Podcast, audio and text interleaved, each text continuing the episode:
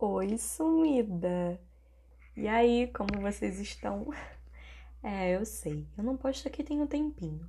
E não, este episódio não é sobre o vulgo boy lixo que reaparece das cinzas para te tirar do eixo, embora eu tenha graduação nesse tipo de situação. Mas já peguei meu diploma e quem sabe um dia mostro o TCC para vocês em forma de livro. Claro, mudando o nome da personagem, como se isso fosse me expor menos.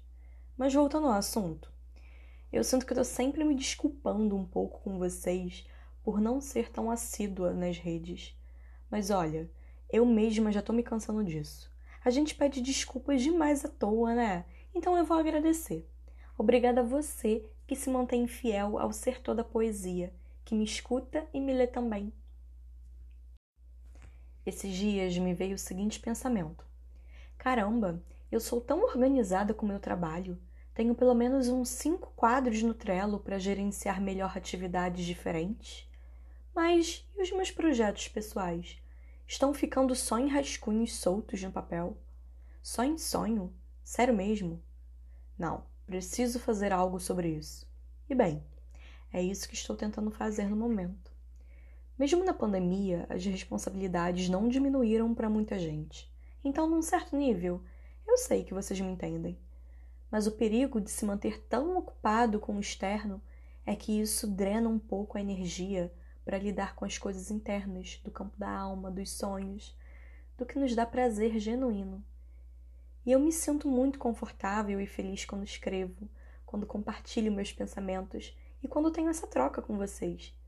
Mas eu também me conheço e sei que talvez não seja possível seguir a dica de coaches de como fazer sucesso na internet e fazer 100 posts por semana. Eu gosto muito da ideia do slow blogging, que é essa produção de conteúdo num ritmo mais devagar, com mais calma. Então, essa DR toda que eu vim ter com vocês é para dizer isso, que quero leveza e compreensão nessa nossa relação. Tudo bem por você? Farei as postagens no meu ritmo, mas espero que continue aqui comigo, consumindo também de uma forma leve e agradável o meu conteúdo.